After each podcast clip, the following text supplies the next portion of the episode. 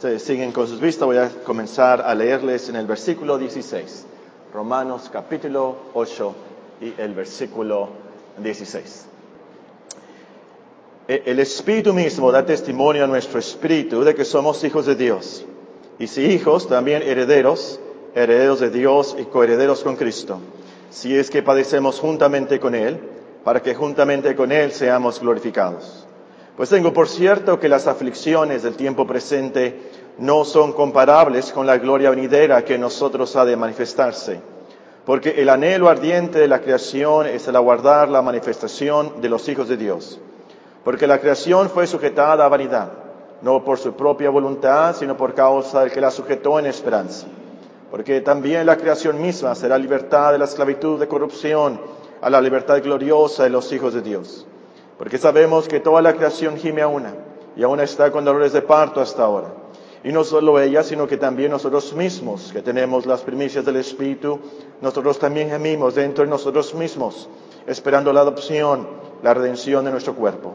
Porque en esperanza fuimos salvos, pero la esperanza que se ve no es esperanza, porque lo que alguno ve hay que esperarlo. Pero si esperamos lo que no vemos, con paciencia lo guardamos. Y de igual manera, el Espíritu nos ayuda en nuestra debilidad, pues que hemos de pedir como conviene no lo sabemos, pero el Espíritu mismo intercede por nosotros con gemidos indecibles. Más que el que escudriña los corazones sabe cuál es la intención del Espíritu, porque conforme a la voluntad de Dios intercede por los santos.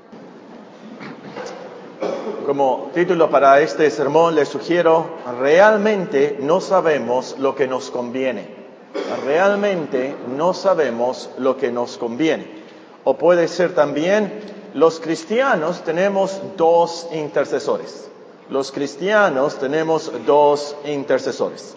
Siguiendo con nuestra serie de Romanos, estamos estudiando el versículo 26, el versículo 27 de este pasaje que acabamos de leer. Estos versículos, la semana pasada aprendimos que el Espíritu Santo nos ayuda en nuestra debilidad. Pero el apóstol además nos dice que somos tan débiles que ni siquiera sabemos cómo orar, qué decir. Y nos enseña cómo es que el Espíritu Santo nos ayuda en esta debilidad. Entonces, entender y aplicar estas promesas de estos dos versículos nos van a animar mucho y nos van a ayudar mucho en nuestra vida de oración.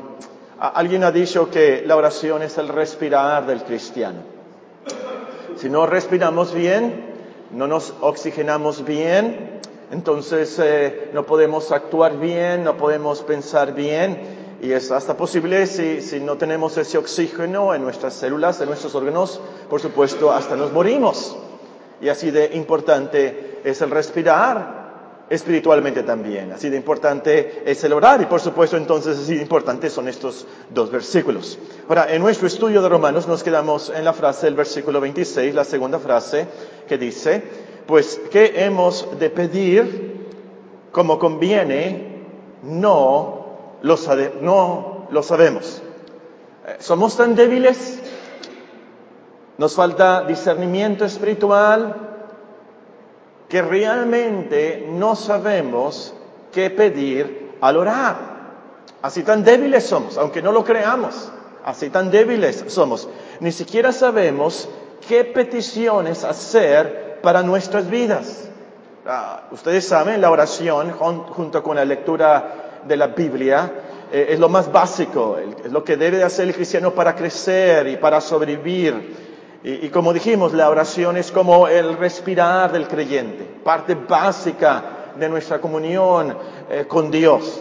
Si el cristiano no ora, es como decir que el paciente, el enfermo, no está respirando. Esto quiere decir que el paciente está muerto, que el cristiano está muerto. Si el cristiano no ora, es decir, que está muerto. curiosamente hay personas que, que creen que saben respirar bien. Es algo tan básico, nacemos respirando, si no respiramos estamos muertos y pensamos yo respiro bien. Pero realmente no están extendiendo sus pulmones, no están moviendo el diafragma como deben y respiran mal sobre todo al hablar, al cantar. Yo descubrí esto cuando comencé a predicar y, fui a clases especiales y me dijeron, estás hablando de tu garganta, estás respirando de tu garganta. No se debe de respirar así, se debe respirar con el diafragma. Y me enseñaron de los órganos y cómo de mover. Me acostaron y mira, siente cómo se mueve el diafragma. Esto es automático, pero al hablar, al cantar, y los que saben de esto, ustedes entienden mejor. Pero, pero resulta que para cantar, para hablar, debemos bien, respirar bien, debemos de mover bien eh, eh, el diafragma. Bueno, eh, el punto es que así hay cristianos que creen que oran bien, que piden bien, pero no es cierto, se engañan, aunque no lo crean. Eh, Santiago es muy directo en esto cuando dice que hay algunos que piden y no reciben. Y, les dicen, ustedes están pidiendo mal, ustedes están orando mal para gastar en sus deleites, están orando mal, les dice. Bueno, el punto aquí es que por nuestra debilidad, aún por más espirituales que seamos, super cristianos, realmente no sabemos qué pedir como conviene. Ya vimos de esto el domingo pasado, somos carnales, somos frágiles, somos débiles, nos falta discernimiento, no entendemos todo, no sabemos el futuro, no discernimos bien. Realmente entonces no sabemos qué pedir como conviene. Por ejemplo, trabajas en una empresa, llevas varios años en esa empresa y llega tu jefe y dice, ¿sabes que hay dos vacantes? Hay la vacante de gerente general y, la otra es en el departamento de, de administración. Ahora, con la posición de gerente general, se te ponen los ojos del rico MacPato, ¿verdad? Es el que gana más. Y no tanto con la posición del departamento de administración. Y por supuesto, horas, horas mucho para que Dios te dé la posición, la vacante de gerente general. Según tú, con esa posición tendrás seguridad económica, eh, entonces eh, de seguro podrás pasar más tiempo con tu familia, de seguro podrás ayudar más eh, en la iglesia, va a ser lo mejor para ti, tendrás un mejor testimonio, más influencia, pero realmente no sabes qué te conviene. No sabes cuál es el futuro de esa empresa y si la venden, y cambian y nombran a otro gerente general, te vas a quedar sin trabajo. Eh, eh, eh, no sabes que el puesto es muy problemático. Muchas presiones quitan mucho tiempo realmente. Y puedes perder tu familia, tu matrimonio, puedes perder hasta tu salud. Días pasados estaba platicando con el hermano Ramírez y, otro hermano que trabajaron y tienen que ver con lo de electricidad y estaban platicando de un caso en la Comisión Federal de Electricidad eh, de una persona que aceptó el puesto de gerente y a lo último murió de un infarto fulminante. Y, nos me estaban platicando, e, el, trabajo, la presión es increíble, eh, especialmente cuando llueve aquí en Hermosillo, cuando hay muchos vientos y se caen las torres y hasta me dio presión a mí, me estaba subiendo, ¿cómo? Y, se murió el gerente general. Y, estaba diciendo el otro hermano, yo por eso mejor acepté la posición de subgerente. Bueno, el caso es que a lo último, así no sabemos realmente qué nos conviene. No sabemos qué orar. Y también noten, por cierto, esto es importante, que en el texto aquí, en el versículo, no hay un nos, N-O-S, antes del conviene. Véanlo con sus propios ojos. de igual manera, el Espíritu nos ayuda en nuestra vida, Romanos 8:26. Pues, ¿qué hemos de pedir como conviene? No dice cómo nos conviene, dice cómo conviene. Conviene aquí no se refiere a nosotros nada más, se refiere al reino de Dios, se refiere a la eternidad. Esto es muy importante, el orar y esperar la, la respuesta de Dios. Esperamos que se haga la voluntad de Dios, que se haga lo que conviene para Dios, para su reino, para su gloria en la eternidad. Esto es muy importante.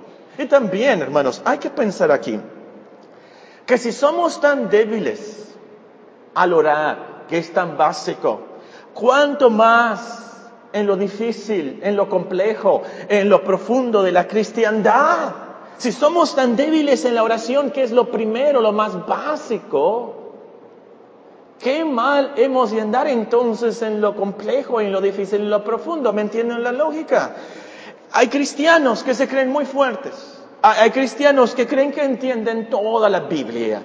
Que, hay cristianos que eh, se creen que saben todo acerca de la vida cristiana. Creen que entienden todos los misterios de Dios. Creen que pueden explicar la Trinidad y se atreven a decir que comprenden el libro de Apocalipsis. Eh, eh, es más, lo ven esas cosas como si fueran matemáticas simples. Y, y tienen sus diagramas del futuro. Tienen sus diagramas de los misterios de Dios, exacto lo que va a pasar en el futuro. Para ellos no hay ningún dilema, ningún misterio en la Biblia, no hay ningún misterio de Dios que ellos no puedan aclarar. El apóstol Pedro se incluía mejor con los humildes que no saben todo y que no entienden todo. El apóstol Pedro no se creía uno lo todo. Él escribe en su segunda epístola, muy humildemente dice, hay cosas que el apóstol Pablo escribe que son muy difíciles de entender. Y también es curioso, para mí, el apóstol Pablo también hubiera escrito que en los escritos de Pedro, como por ejemplo 1 Pedro 3 y 1 Pedro 4, hay cosas muy, pero muy difíciles de entender. ¿Y notaron también que el apóstol Pablo se incluye en nuestro texto? El apóstol Pablo escribe en plural, de igual manera el Espíritu nos ayuda en nuestra debilidad, pues ¿qué hemos de pedir? Él mismo se incluye aquí, pues ¿qué hemos de pedir? ¿Cómo conviene? No lo sabemos. A lo mejor él aprendió esta lección cuando le picó un aguijón en la carne, un mensajero de Satanás. Tres veces le rogó al Señor que le quitara esta enfermedad. Algunos creen que era una enfermedad física, algunos creen que era una depresión, algunos creen que era un problema con los judaizantes. Bueno, el caso es que era algo que le dolía. Algo que le dolía tanto que dice la Biblia que le rogó al Señor, y yo me lo imagino de rodillas. Yo me lo imagino implorando de rodillas, llorando al Señor que le quitara esa espina en la carne. Y dice ahí el apóstol en 2 Corintios 12 que le rogó al Señor por esto. Según él, el Señor tenía que quitarle ese aguijón. E-, era mejor para su vida. Según él, así pudiera tener un ministerio mejor. Así pudiera testificar que el Señor sana. Así eh, pudiera viajar más fácilmente. Hay algunos que creen que no veía bien, que tiene un problema con el ojo y que por eso les dice a los Gálatas, ustedes se hubieran sacado sus ojos por mí. Ah, eh, eh, él hubiera dicho, Señor, quítame esto para poder leer mejor la Biblia. No puedo leerse. Y acuérdense, no había lentes como ahora. A lo mejor el apóstol Pablo oró pensando, Señor, quítame esto, porque así voy a predicar mejor. Voy a tener un mejor ministerio. Pero el Señor tenía otros propósitos. No era lo que realmente convenía en el reino de Dios, no era realmente lo que convenía al apóstol Pablo. Y al final el apóstol testifica que Dios le contestó te basta mi gracia, pues mi poder se perfecciona en la debilidad. Y luego el apóstol Pablo escribe, muy gustosamente me gloriaré más bien en mis debilidades, para que el poder de Cristo more en mí. Por eso me complazco en mis debilidades, en insultos, en privaciones, en persecuciones y en angustias por amor a Cristo. Porque cuando soy débil, entonces soy fuerte. Y probablemente a través de esa experiencia él aprendió y con mucha humildad tiene que decir, pues ¿qué hemos de pedir como conviene? No lo sabemos. Pero, y qué bonito este pero de este versículo, véanlo. Es uno de esos peros maravillosos en la Biblia. Pero el Espíritu mismo intercede por nosotros con gemidos indecibles. Nosotros no sabemos qué pedir, pero el Espíritu mismo intercede por nosotros. El Espíritu mismo, Él personalmente, Él no le dice al arcángel Miguel, tú ve e intercede por ellos. Él no le dice al ángel Miguel, a Gabriel, tú ve e intercede por ellos. No, no, no. Él no le dice a Abraham, a Isaac, a Jacob, a José, eh, Él no le dice a Pedro, a Pablo, a Judas, Tadeo, etc. Él no le dice, ustedes vayan, intercedan por los cristianos. No, no, no, no, no. Él mismo intercede por nosotros. Si el Espíritu mismo intercede por nosotros y Él es Dios, entonces lo hace perfectamente. Entonces lo hace eficazmente. Más de esto en el versículo 27. Pero lo que quiero que aprendamos aquí es que al escuchar la palabra interceder, el Espíritu mismo intercede por nosotros. No se imaginen a un limosnero intercediéndole, eh, así como un limosnero, ¿verdad? Eh, patroncito, por favor, una limosna. No, no, no, no, no. No se imaginen a, una madre de familia intercediendo ante la maestra que su hijo no repruebe. Por, favor, no me lo repruebe. Yo le, garantizo, en la del verano va a tomar cursos, por favorcito, mire, somos muy pobres, mire lo que pasó en mi familia. No, no, no, no. La intercesión del Espíritu no es así. No es de un menor a un mayor. La intercesión del Espíritu es de Dios Espíritu a Dios Padre por los méritos de Dios Hijo. Es decir, es una intercesión intertrinitaria.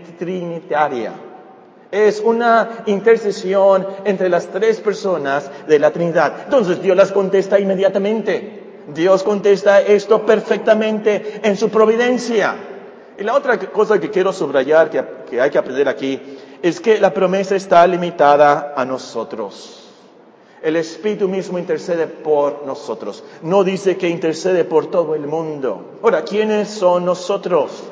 Nosotros aquí no son los superapóstoles, los supercristianos, sábelo todos que no fallen. No, no, no, no, no.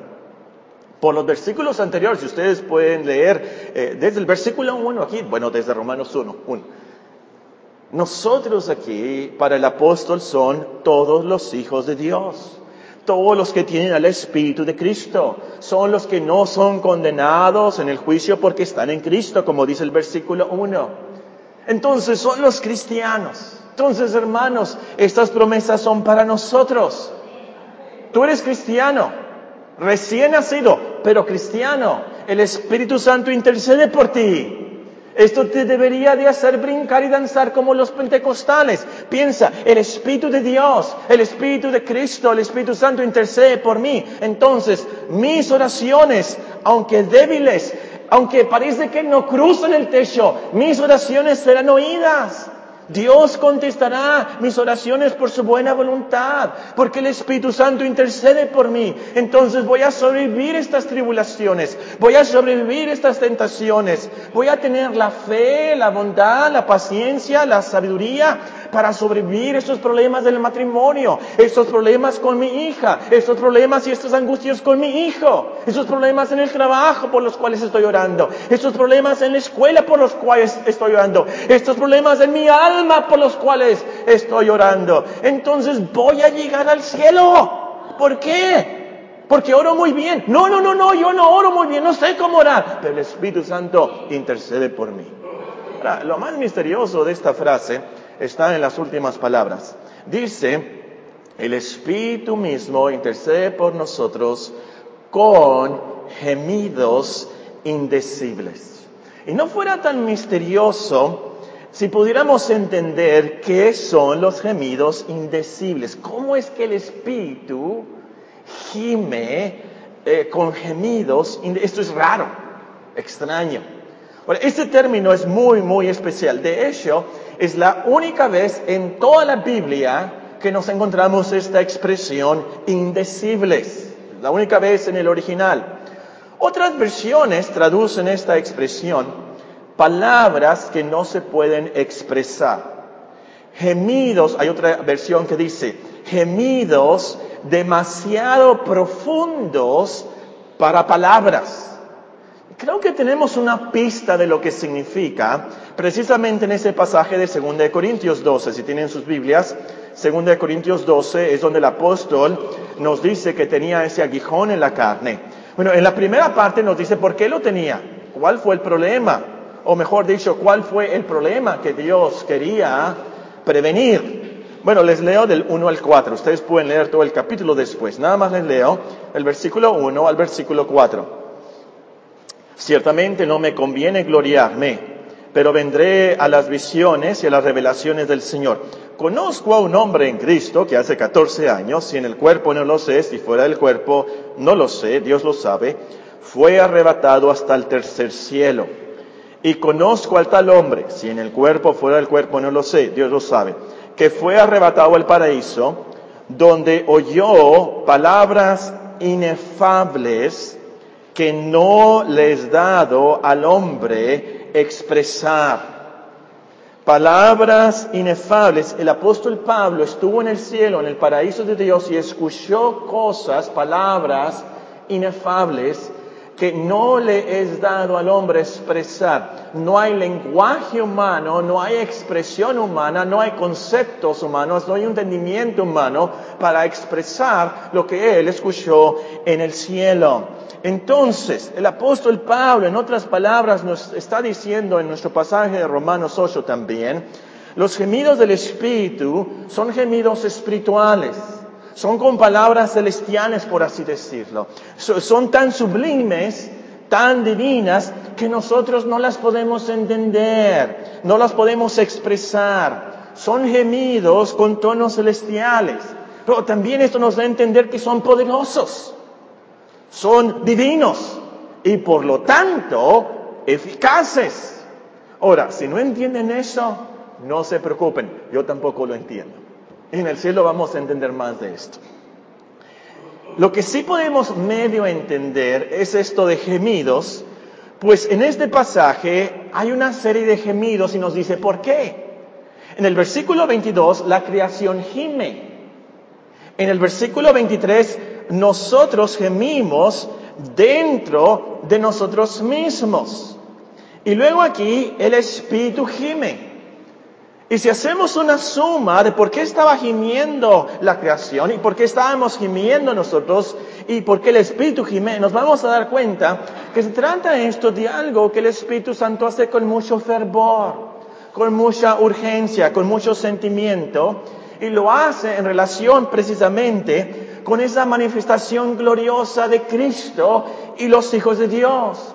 Lo hace, por así decirlo, como un eco al, gemir de la creación cuando gime con esos dolores de parto para que haya una nueva creación, un nuevo mundo, para que ya venga el final. Entonces, somos débiles, pero gemimos dentro de nosotros mismos esperando el día cuando Cristo se manifieste. Se nos quiten esas dudas, se nos quite esa incredulidad, todas esas enfermedades, todos esos pecados. Y el Espíritu mismo hace eco a ese gemido, intercediendo por nosotros con esos sentimientos, esas emociones, esas palabras que no hay manera de expresarlas en nuestro lenguaje.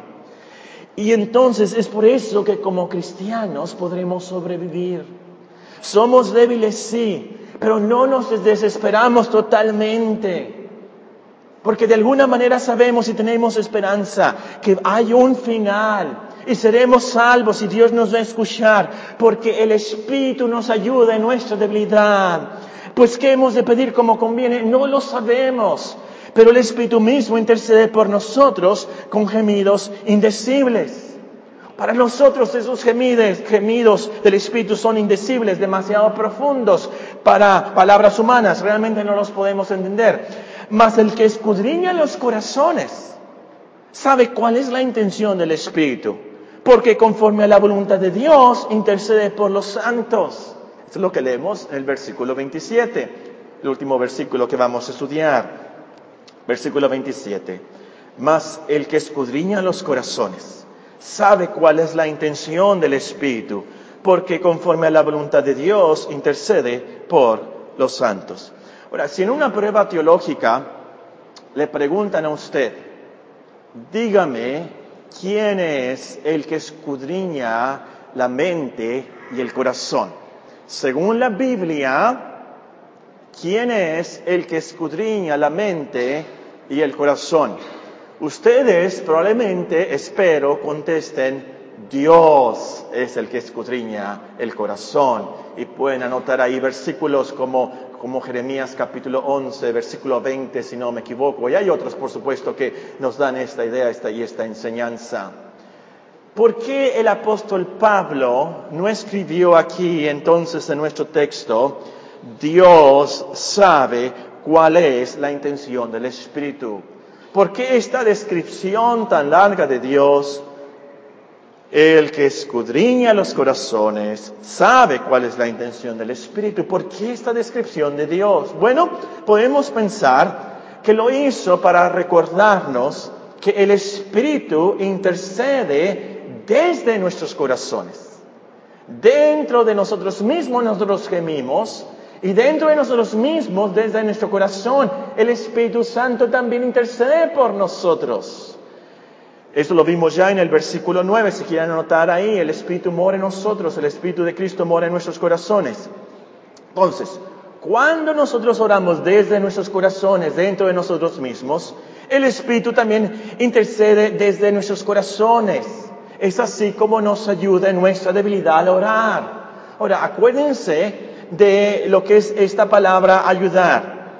De igual manera el Espíritu nos ayuda. El término en particular se menciona dos veces nada más en toda la Biblia, muy específico, muy particular, muy especial. Se trata realmente de coayudar, ¿se acuerdan? Y vas cargando una banca muy cansado, muy agotado, y llega Andrés, ¿dónde está Andrés? Y, y llega Andrés y te ayuda con la banca. Tú no le dejas la banca Andrés, tú llevas la banca también y Andrés te ayuda con la banca, los dos van cargando la banca. De eso se trata este ayudar, se trata de coayudar, los dos juntos. Y así aquí, tú no dejas de orar, tú oras. Y el Espíritu te ayuda, te coayuda a orar dentro de ti mismo, intercediendo por ti. Hay unas lecciones, por cierto, escondidas aquí en esta frase. Más el que escudriña los corazones. La primera es que debemos orar con el corazón. Debemos orar dentro de nosotros mismos. Si oramos nada más con la boca, serás condenado con los fariseos y los, judíos hipócritas que oraban y adoraban a Dios, pero su corazón realmente estaba lejos de Dios. Debemos orar con la boca, sí, pero también con el corazón, pensando y concentrándonos meditando en lo que estamos diciendo, que salga realmente de lo profundo de nuestro ser, no nada más rezar como un perico, no nada más repetir ciertas frases cristianas, eso no es orar, eso es adoración vana también, muy importante. Pero también la otra lección aquí es que Dios sabe lo que está en nuestros corazones, pues dice que Él los escudriña, Él sabe lo que estamos orando en silencio cuando estamos orando realmente. Busqué en el diccionario qué significa escudriñar. Escudriñar es examinar, inquirir y averiguar cuidadosamente algo y sus circunstancias. Ahora, esta verdad debe aterrorizar a los que no son cristianos. Si Dios escudriña el corazón, debe aterrorizar esto a los hipócritas que vienen a la iglesia nada más los domingos. Dios sabe lo que hay en tu corazón realmente. Pero esta verdad también debe calmar a los verdaderos cristianos. Nos debe dar mucha tranquilidad. Porque si Dios conoce nuestros corazones y los escudriña y, sabe y los examina, inquiere, averigua cuidadosamente lo que hay dentro de nosotros y nuestras circunstancias, nosotros podemos decirle al Señor, como le dijo una vez el apóstol Pedro, Después de haberlo negado, después de que Cristo resucitó y se está reconciliando con él y nuestro Señor Jesucristo le pregunta, Pedro, ¿me amas? ¿Se acuerdan? Tres veces le preguntó, Pedro, ¿me amas? La última vez el apóstol Pedro dijo, Señor, tú sabes todo. Tú sabes que yo te amo. Y así nosotros también podemos orar, Señor, tú conoces mi corazón. Tú sabes cuánto fallé en este día, pero tú conoces, tú sabes que yo te amo. Perdóname. Señor, tú escudriñas mi corazón y sabes por lo que estoy pasando. Tengo tanta incredulidad, tengo tantas dudas, tengo tantas tentaciones, tengo tantos dolores por esto que está pasando en mi casa. No sé cómo orar, no sé qué decir, no sé qué pedir. Eh, estoy cansado, he orado años por esto. Pero Señor, tú conoces mi corazón. Yo creo, Señor. Ayúdame a incluidad. Ayúdame a perseverar.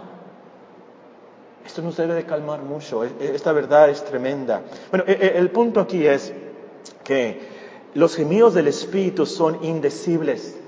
Pero el Señor sabe cuál es la intención del Espíritu. El Señor sabe qué es lo que está diciendo el Espíritu.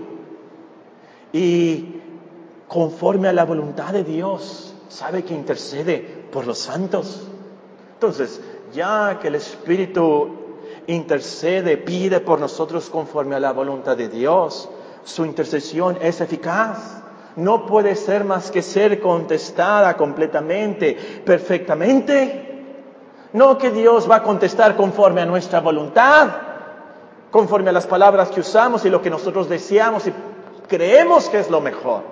Pero sí que Dios va a contestar conforme a su voluntad, que es perfecta y lo más sabio. Él siempre nos va a contestar conforme a su voluntad sobre lo que pedimos. ¿Por qué? Porque el Espíritu Santo intercede por nosotros con gemidos indecibles. Entonces, qué gran bendición para el cristiano, por cierto, que tenemos esta intercesión del Espíritu. Nosotros tenemos dos intercesores y dos intercesores nada más. El Espíritu Santo intercede por nosotros y precisamente en el versículo 34 leemos, ¿quién es el que condenará? Cristo es el que murió, más aún el que también resucitó, el que además está a la diestra de Dios, el que también intercede por nosotros. Entonces, las peticiones de nuestra oración están garantizadas. El Espíritu Santo intercede por nosotros, Cristo intercede por nosotros con su sangre. Nuestra protección está garantizada. Dios cuidará de ti. ¿Por qué? Porque el Espíritu Santo intercede. Cristo intercede también por nosotros. Nuestra salvación al final está garantizada. ¿Por qué? Porque el Espíritu Santo intercede por nosotros. Cristo intercede por nosotros. Que nuestra fe no falte. No sé usted, pero yo prefiero a estos intercesores que a la Santa Muerte o a Judas Tadeo. Yo prefiero que mi intercesor sea Cristo, que mi intercesor sea el Espíritu Santo. Ahora, lo único que nos queda por aclarar es la palabra santos, más que el que escudriña los corazones sabe cuál es la intención del Espíritu, porque conforme a la voluntad de Dios intercede por los santos. En la Biblia, eh, los santos son los que han sido apartados, apartados para Dios, es decir, los cristianos. Él nos apartó, nos eligió desde antes de la fundación del mundo. Ahora, como santos, tenemos una visión diferente entonces a la del mundo. Tenemos una misión también. Vivimos para Dios, cualquiera que sea nuestra profesión. Ah, hace poco estaba ah, hablando con un hermano, muy triste el hermano, pasó algo en su vida eh, que él me dijo, yo ya no puedo ser eh, un cristiano de tiempo completo. Ya no puedo servir al Señor de tiempo completo. Usan algunos predicadores y algunas personas esta expresión, cristiano de tiempo completo. Por supuesto, se refieren a ser predicadores o misioneros. Todos los cristianos somos cristianos de tiempo completo. Todos. Y los que son misioneros y predicadores no son mejores cristianos que los que son médicos, ingenieros, paleteros bilingües. Todos los cristianos son de tiempo completo. Y todos los cristianos van a tener su recompensa. Bueno, e, e, el, el, punto aquí es, como santos, cualquiera que sea nuestra profesión, nosotros vivimos para Dios. Estudiamos para Dios, lavamos trastes para Dios. Somos apartados para Dios. Tenemos una visión en el mundo de vivir para Dios. Bueno, sin duda alguna esta palabra nos recuerda que debemos ser santos, vivir como santos, que vivamos conforme a la ley de Dios, que vivamos conforme a las virtudes de Cristo, que no seamos mundanos, que no seamos mentirosos, borrachos, sensuales, materialistas, flojos, chismosos, etc. Pero lo que quiero recalcar aquí, con eso termino, es que nosotros somos santos y podemos ser santos porque Cristo murió por nosotros. Por eso intercede el Espíritu Santo por nosotros. En Hebreos 10, 10. Hebreos capítulo 10 y versículo 10. Hebreos 10, 10.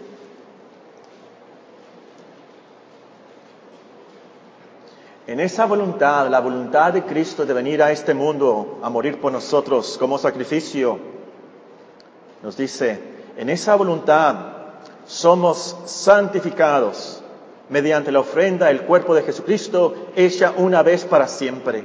Y ciertamente todo sacerdote está día tras día ministrando y ofreciendo muchas veces los mismos sacrificios que nunca pueden quitar los pecados. Pero Cristo, habiendo ofrecido una vez para siempre un solo sacrificio por los pecados, se ha sentado a la diestra de Dios, de ahí en adelante esperando hasta que sus enemigos sean puestos por estrado de sus pies.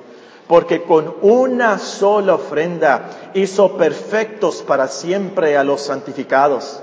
Y nos atestigua lo mismo el Espíritu Santo, porque después de haber dicho, ese es el pacto que haré con ellos después de aquellos días, dice el Señor, pondré mis leyes en sus corazones, en sus mentes las escribiré, añade, nunca más me acordaré de sus pecados y transgresiones. Por eso, hermanos, podemos ser santos. Debemos ser santos, podemos ser santos, porque Cristo murió por nosotros. Ese es el Evangelio. Eso es lo que predicamos aquí. No somos santos para ser salvos, somos salvos porque somos santificados por la muerte de Cristo. Qué buenas noticias y qué gran promesa tenemos en nuestro texto entonces. De igual manera el Espíritu nos ayuda en nuestra debilidad, pues qué hemos de pedir como conviene, no lo sabemos, pero el Espíritu mismo intercede por nosotros con gemidos indecibles. Mas que el que escudriña los corazones sabe cuál es la intención del Espíritu porque conforme a la voluntad de Dios intercede por los santos. Oremos. Nuestro hermano Sosa, si es tan amable de despedirnos en oración.